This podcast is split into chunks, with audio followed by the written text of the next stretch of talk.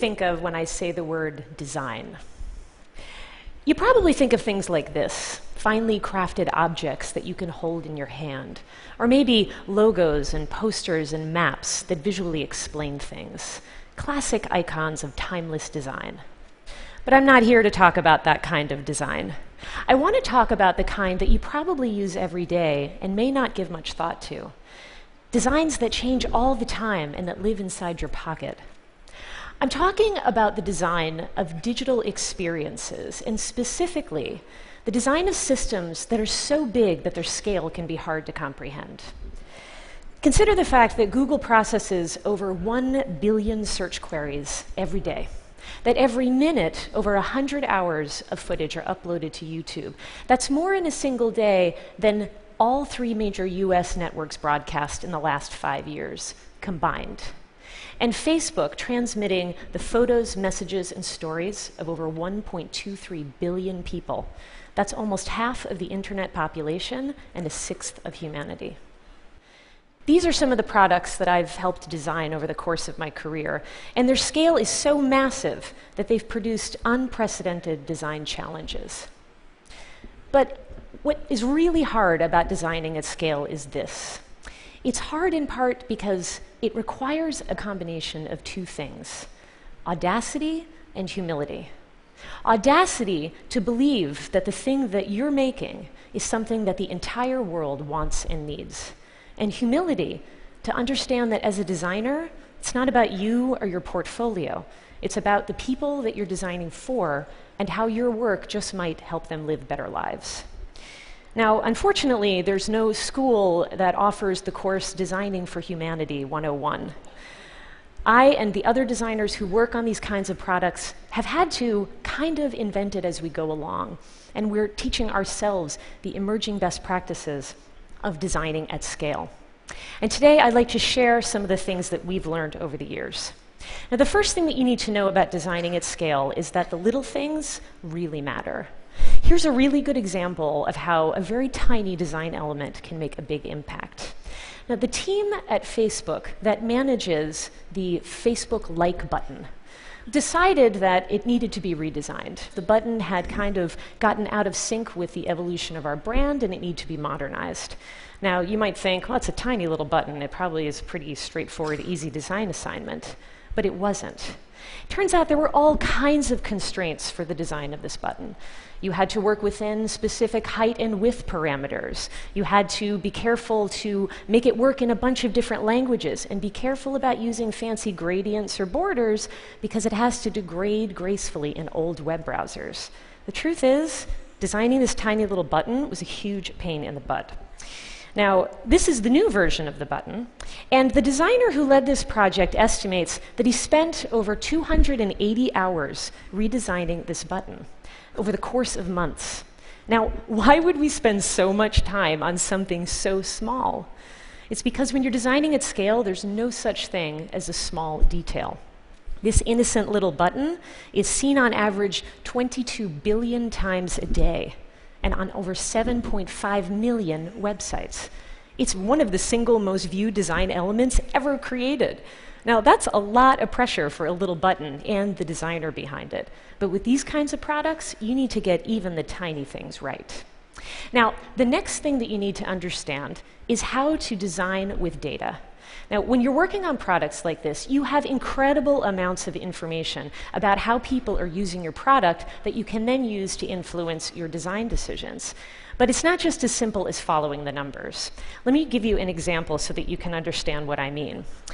Facebook has had a tool for a long time that allow people to report photos that may be in violation of our community standards, things like spam and abuse. And there were a ton of photos reported, but as it turns out, only a small percentage were actually in violation of those community standards. Most of them were just your typical party photo. Now, to give you a specific hypothetical example, let's say my friend Laura, hypothetically, uploads a picture of me from a drunken night of karaoke. This is purely hypothetical, I can assure you. uh, incidentally, uh, you know, you know how some people are kind of worried that their boss or employee is going to discover embarrassing photos of them on Facebook? Do you know how hard that is to avoid when you actually work at Facebook? so, anyway, there are lots of these photos being erroneously reported as spam and abuse. And one of the engineers on the team had a hunch. He really thought there was something else going on, and he was right. Because when he looked through a bunch of the cases, he found that most of them were from people who were requesting the takedown of a photo of themselves. Now, this was a scenario that the team never even took into account before. So, they added a new feature that allowed people to message their friend to ask them to take the photo down. But it didn't work. Only 20% of people sent the message to their friend. So the team went back at it. They consulted with experts in conflict resolution. They even studied the universal principles of polite language, which I didn't even actually knew existed until this research happened. And they found something really interesting.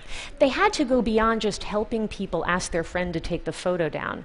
They had to help people express to their friend how the photo made them feel.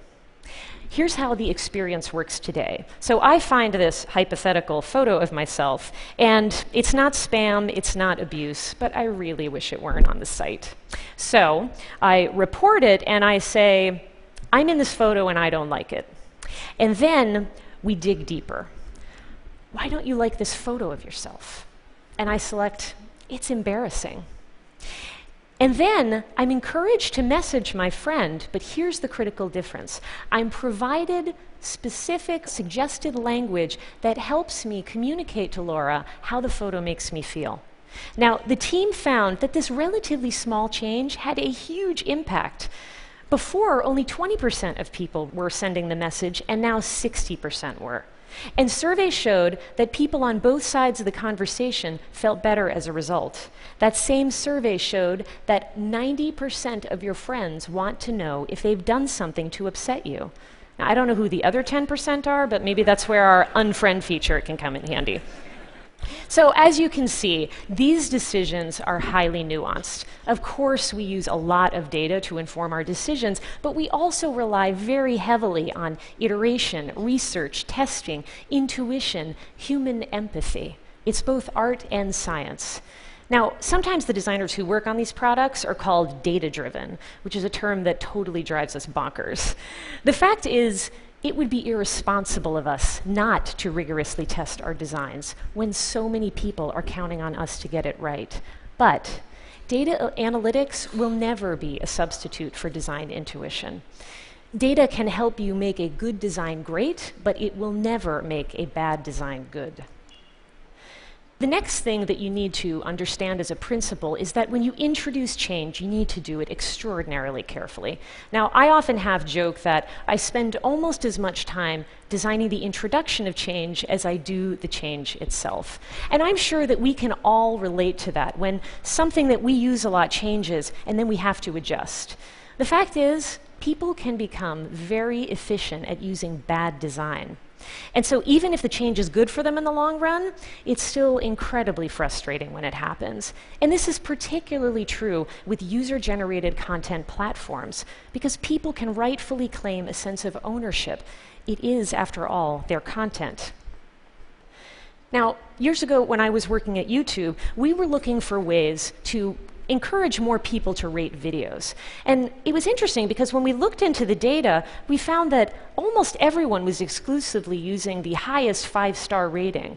A handful of people were using the lowest one star, and virtually no one was using two, three, or four stars. So we decided to simplify into an up down kind of voting binary model. It's going to be much easier for people to engage with. But people were very attached to the five star rating system. Video creators really loved their ratings. Millions and millions of people were accustomed to the old design. So, in order to help people prepare themselves for change and acclimate to the new design more quickly, we actually published the data graph, sharing with the community the rationale for what we were going to do. And it even engaged the larger industry in a conversation, which resulted in my favorite TechCrunch headline of all time. YouTube comes to a five star realization its ratings are useless. Now, it's impossible to completely avoid change aversion when you're making changes to products that so many people use. Even though we tried to do all the right things, we still received our customary flood of video protests and angry emails, and even a package that had to be scanned by security. But we have to remember people care intensely about this stuff, and it's because these products, this work, really, really matters to them. Now, we know that we have to be careful about paying attention to the details. We have to be cognizant about how we use data in our design process. And we have to introduce change very, very carefully. Now, these things are all really useful. They're good best practices for designing at scale, but they don't mean anything if you don't understand something much more fundamental. You have to understand who you are designing for. Now, when you set a goal to design for the entire human race, and you start to engage in that goal in earnest, at some point you run into the walls of the bubble that you're living in. Now, in San Francisco, we get a little miffed when we hit a dead cell zone because we can't use our phones to navigate to the new hipster coffee shop. But what if you had to drive four hours to charge your phone because you had no reliable source of electricity?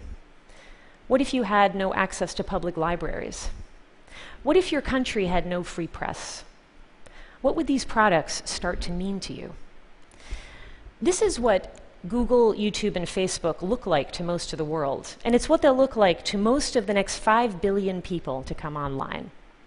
Designing for low end cell phones is not glamorous design work.